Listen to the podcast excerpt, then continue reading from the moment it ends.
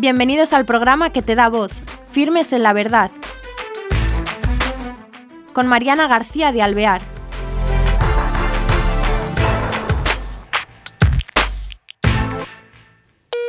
Hola queridos oyentes, bienvenidos a este nuevo programa de Firmes en la Verdad. Hoy tenemos al otro lado nada menos que eh, una familia y una persona, pero en dos sitios diferentes. Esto es novedad en el programa de Firmes en la Verdad.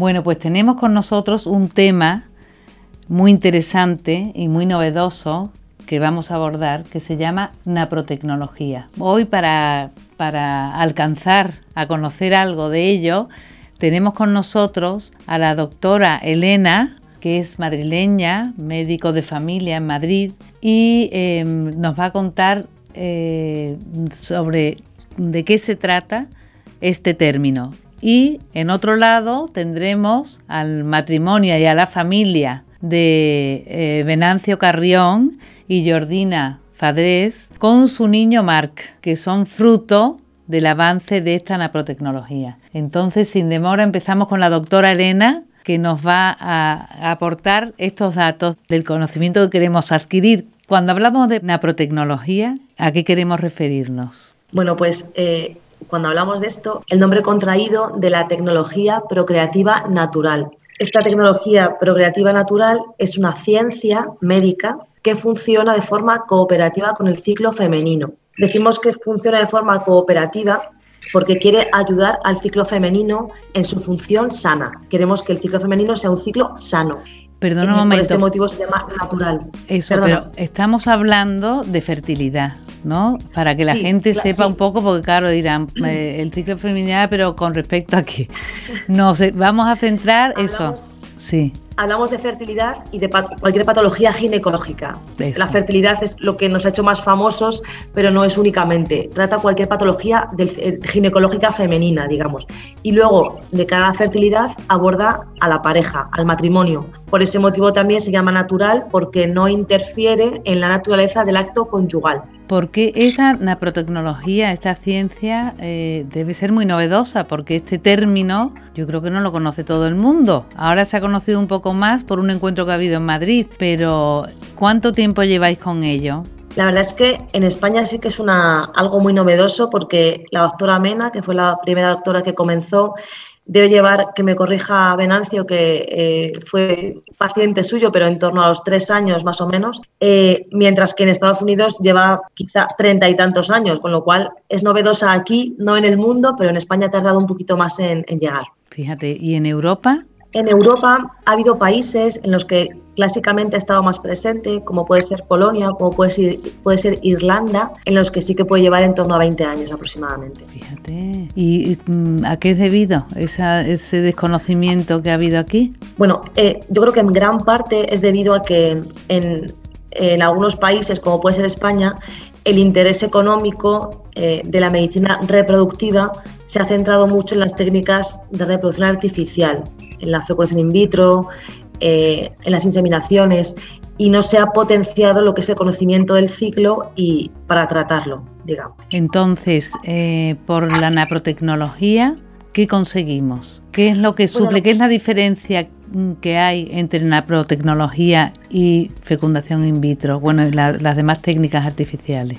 En las técnicas artificiales lo que se realiza es, bueno, primero se separa el acto conyugal de la procreación y, después lo que se hace es eh, hacer como una especie de bypass entre, digamos que no se diagnostica el problema real de ese matrimonio, no se, no se llega a diagnosticar la causa de la infertilidad, ya sea, bueno, siempre es de la pareja, ¿no? Pero si es una causa más debida al varón o más debida a la mujer, no se diagnostica cuál es la causa última y se trata, sino que directamente se realiza como especie de puenteo la causa y directamente voy a realizar esa pues esa solución entre fabricación de una vida en un laboratorio, digamos. Y por otra parte, eh, se evitan también una serie de consecuencias ¿no? que se cometen en contra la humanidad, casi podríamos decir, en la fecundación in vitro, ¿no? Sí, hombre, por supuesto, tenemos muchos niveles y en todos ellos tenemos ventajas respecto a lo que es las técnicas artificiales. En cuanto a la salud, porque realmente queremos restaurar la salud. Por supuesto, en cuanto a lo moral o espiritual, porque no estamos ni destruyendo vidas ni tampoco alterando el significado de la unión conyugal. Es decir, que tenemos pues muchas ventajas eh, sin tener una consecuencia que pagar un precio, digamos, de un daño, de un dolor, de un pecado, como ocurre en otras técnicas. Y esto es em, para las personas que nos estén oyendo y quieran, ¿es efectivo o es más lento que la, la forma artificial de hacerlo? Como lo que queremos es restaurar la salud, nosotros nunca vamos a garantizar un embarazo o un hijo. Nosotros lo que queremos es acompañar ese matrimonio a, primero, eh, digamos, saber las causas de su infertilidad. Segundo, queremos acompañarle en diagnosticar, como hemos dicho, y tratar todos los problemas de salud que vayamos encontrando, mejorar su salud y también su unión como matrimonio. Y ya digamos que por último, si el embarazo viene como consecuencia de este proceso, pues por supuesto que es eh, un regalo y es muy bienvenido, pero no prometemos ni queremos hacer bebés, entre comillas. Lo que queremos algo muy distinto, es acompañar al matrimonio y es buscar la raíz del problema de salud y ayudar a tratarlo. Y bueno, en cuanto si el, si el éxito es acompañar al matrimonio y es sanar, tenemos éxito. Si el éxito es conseguir embarazos, pues también tenemos éxito en parte. Por supuesto, no el 100% de las personas consiguen un embarazo, por supuesto, porque eso no es eh, el fin, digamos, de, esta ciencia. Entonces hay personas a lo mejor que pueden empezar con una protecnología y decir, va, no he conseguido mi fin, que es el embarazo, me voy y lo hago con técnicas artificiales. ¿Y tienen éxito en ello? La verdad es que em, tenemos, en cuanto a embarazo, tenemos más proporción de embarazo que una técnica artificial. Y esto tienen que saberlo también nuestros oyentes. Claro. De hecho. Muy importante. Luego, pues por supuesto, cada persona puede elegir lo que quiere hacer en la vida, pero siempre intentamos cambiar esa mentalidad mediante el acompañamiento, mediante el tratamiento, para bueno, pues que, que nadie acude a este tipo de, técnicas, ¿no? Idealmente. ¿Y ese acompañamiento del que hablas, de que, en qué consiste? Bueno, primeramente tenemos que el matrimonio aprende un método para conocer la fertilidad. Este es un método en el que la mujer va reconociendo los marcadores de su fertilidad. Ambos miembros de la pareja los conocen, los interpretan y hay una monitora que acompaña al matrimonio durante todo el proceso y les va ayudando a entender su fertilidad y también su sexualidad. Esto es muy importante. Venancio, ¿qué tal estás? Muy bien, muy bien, gracias a Dios. Oye, muchas gracias por concedernos este tiempo. Y bueno, eh, te quería, eh, antes te he presentado, pero quería eh, introducirle y mm, dar a conocer que ellos exitosamente han tenido resuelto, entre comillas, pero bueno, han podido tener un hijo gracias a la naprotecnología. Entonces, Venancio, háblanos eh, sobre vuestro caso. ¿Cómo empezó todo esto? Porque creo que tú eres el alma mater, según la doctora Elena, de, esta, de que la naprotecnología se esté difundiendo en España. Bueno, eh, el, alma mater siempre va a ser Dios, ¿verdad? El Espíritu Santo. Eh, es cierto que nos ha utilizado, ¿no? A Jordina, a mi mujer y a mí, y, y un poco llegar a conocer la naprotecnología eh, por nuestra historia y, ha sido un, punto importante ¿no? en, España de impulso a la nanotecnología. Pues nuestra historia yo creo que empieza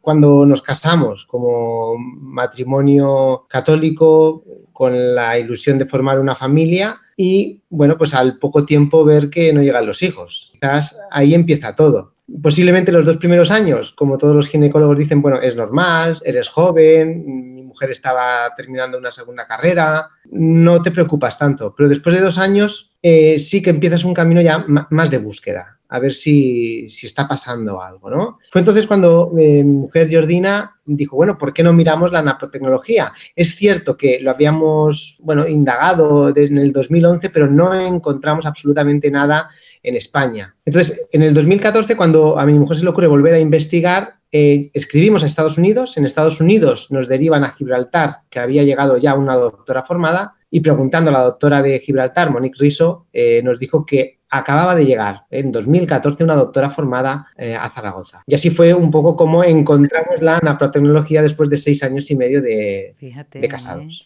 Qué, qué interesante.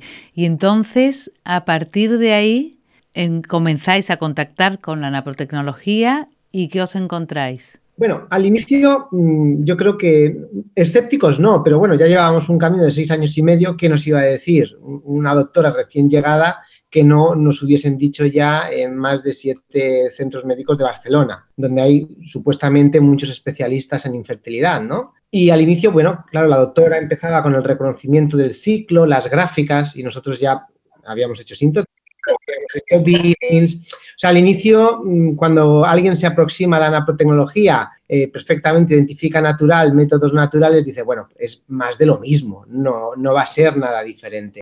Mm, y esto fueron los dos primeros meses. Un poco, bueno, teníamos tiempo, hacíamos caso a la doctora. La sorpresa fue cuando nos pidió pruebas médicas que nadie nos había pedido hasta entonces. Ay, qué bien. Entonces viste ahí una lucecita. En base a la gráfica de Jordina, le hizo pedir pruebas hormonales. Esto ningún médico lo había hecho. Entonces dices, bueno, hay algo distinto. Y la sorpresa fue que al ir a la consulta con estas analíticas, a los dos minutos de consulta, leyendo los informes, la doctora nos dice, aquí, para empezar, hay niveles de estrógenos y progesterona que no son adecuados para lograr un embarazo. Claro, eh, vamos a ver, seis años y medio, más de siete doctores, y usted ahora nos va a decir qué es esto. Claro, fue la, primera respuesta médica prácticamente que oímos en, todo nuestro proceso. Pero es que no se quedó ahí la cosa, porque a mí me hizo una serie de preguntas, o sea, yo como varón atendida por la ginecóloga, pero sí, así era, y me dice, bueno, y tú tienes una serie de problemas que posiblemente tienen que ver con la alimentación, con bacterias, em, porque tenía bajas defensas, tenía llagas en la boca, colon irritable, y me dice, bueno, pues te voy a pedir unas pruebas para ver qué te pasa. Eh, y, de hecho yo también tenía un poco afectado el, seminograma, la calidad del esperma, y eso para ella también era un, un punto importante para investigar e indagar la causa, ¿no? Y de ahí me fui con pruebas para realizarme. El, tema es eso, que hemos seguido un camino continuo de hacer pruebas analíticas, llegar a un diagnóstico, confirmar el diagnóstico y a partir de ahí aplicar un tratamiento. Muy bien. Y entonces empezáis, ahora le voy a preguntar a la doctora cómo, o sea que eh, tenían que enseñar los métodos que vosotros lo sabíais. Voy a pasar a la doctora Elena. Doctora, vamos a ver Elena, eh, me gustaría eh, que siguieras en eso, contándonos en qué consiste el acompañamiento. Cuando hemos hablado con Venancio, claro, ellos son expertos, porque llevan siete años, porque conocían de este tema. Eh, con los que no saben, ¿cómo acompañáis? Bueno, en primer lugar, se enseña al matrimonio un método para conocer la fertilidad que se llama método Creighton. Es un método que analiza unos biomarcadores que la mujer puede ver cómo varían durante el ciclo, especialmente el moco del cuello del útero, y durante eh, dos o tres ciclos el matrimonio va aprendiendo cómo es su fertilidad, que es algo muy importante porque mucha gente no lo sabe. Venancio y Ordina lo sabían, pero hay mucha gente que desconoce totalmente este tema. Venancio ha nombrado el Billings, que era, el más conocido, ¿y qué diferencia hay entre, el método Billings y el Creighton? El método Creighton, el doctor Hilgers, que fue su creador, digamos, y sus co-desarrolladoras, lo hicieron a partir del método Billings, tomando como base el Billings, hicieron un método más avanzado y orientado a la salud de la mujer, no únicamente a conocer fertilidad o infertilidad, sino también buscar eh, diagnosticar patologías y tratarlas. Entonces, es un método que, cuya mm, fuerza principal, pienso yo, es que está estandarizado, es decir, eh, mide los marcadores de un modo objetivo de tal modo que Venancio y Jordina, que han aprendido en Barcelona, pueden llevar su gráfica a Estados Unidos o a Polonia o a Irlanda y cualquier monitor del mundo y cualquier médico del mundo que haga nanotecnología puede interpretarlo y puede tratarlos de, la misma forma. Entonces, uno de los puntos de acompañamiento es, enseñar estos métodos eso es. Se va, eh, hay un seguimiento muy estrecho. Inicialmente la monitora y el matrimonio se ven cada dos semanas durante dos meses, luego se va espaciando para confirmar que la mujer y, su marido, claro, van ganando confianza en la observación y en la interpretación de, la gráfica, digamos, de, de, fertilidad. Después, al cabo de, suelen ser dos o tres ciclos de haber completado esa gráfica, ese matrimonio acude al médico experto en NAPRO, que es el que mira la gráfica, interpreta los marcadores, y hace una aproximación diagnóstica para pedir unas pruebas iniciales. En el caso de Jordina y en todos los casos pedimos, desde luego, analíticas hormonales acorde al momento del ciclo. Y luego, además, depende de los síntomas y de lo que veamos en la gráfica, pedimos analíticas más completas. Respecto al varón, lo mismo, pues hay que pedir, hay que ver de modo al menos básico cómo es la calidad del esperma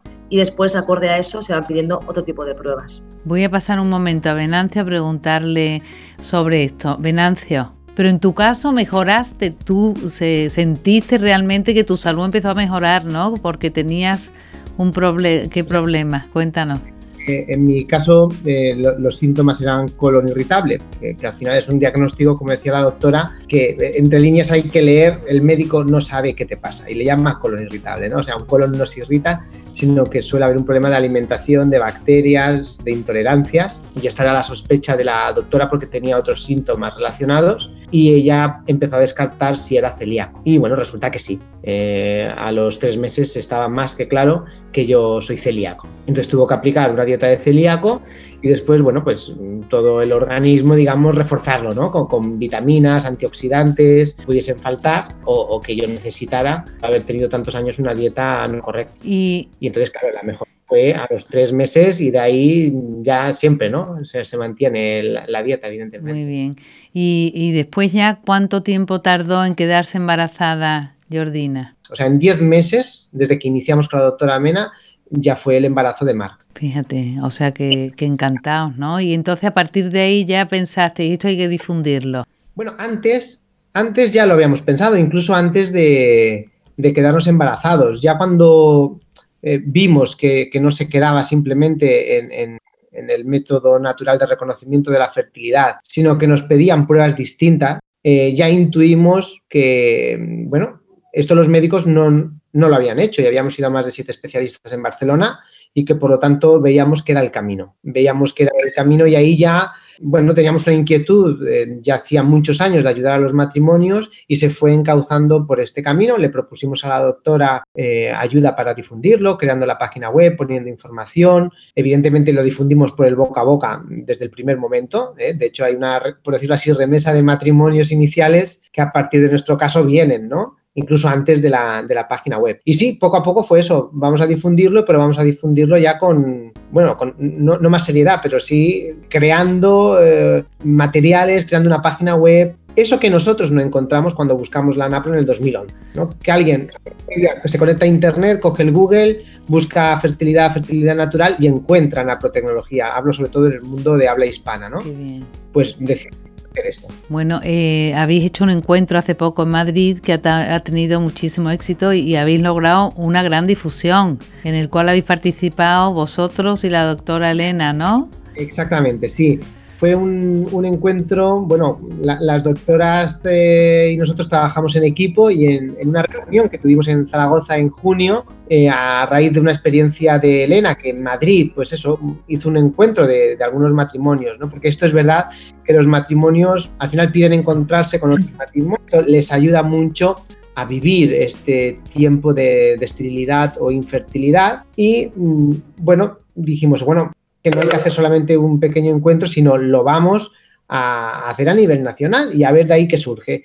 Y ahí comenzamos a, preparar en junio este encuentro que finalmente se ha realizado el 8 y 9 de diciembre. Ha habido más de participantes, unos 130 y al final no solamente se ha quedado en, matrimonios en tratamiento, sino que se ha abierto a agentes de pastoral. Varios obispos han, mandado a gente de pastoral familiar de diferentes diócesis. Eh, han venido también pues, algunos sacerdotes eh, interesados y también han venido médicos, ginecólogos, pero también de otras especialidades y monitoras de otros métodos. Entonces, al final ha sido un encuentro muy rico que ha servido no solo de convivencia, por decirlo así, de, los matrimonios y conocer, sino de difusión de la nanotecnología y conocer a los agentes que van participando en, todo el proceso, ¿no? especialmente a las monitoras y a las doctoras. Qué interesante. Voy a pasar a la doctora Elena.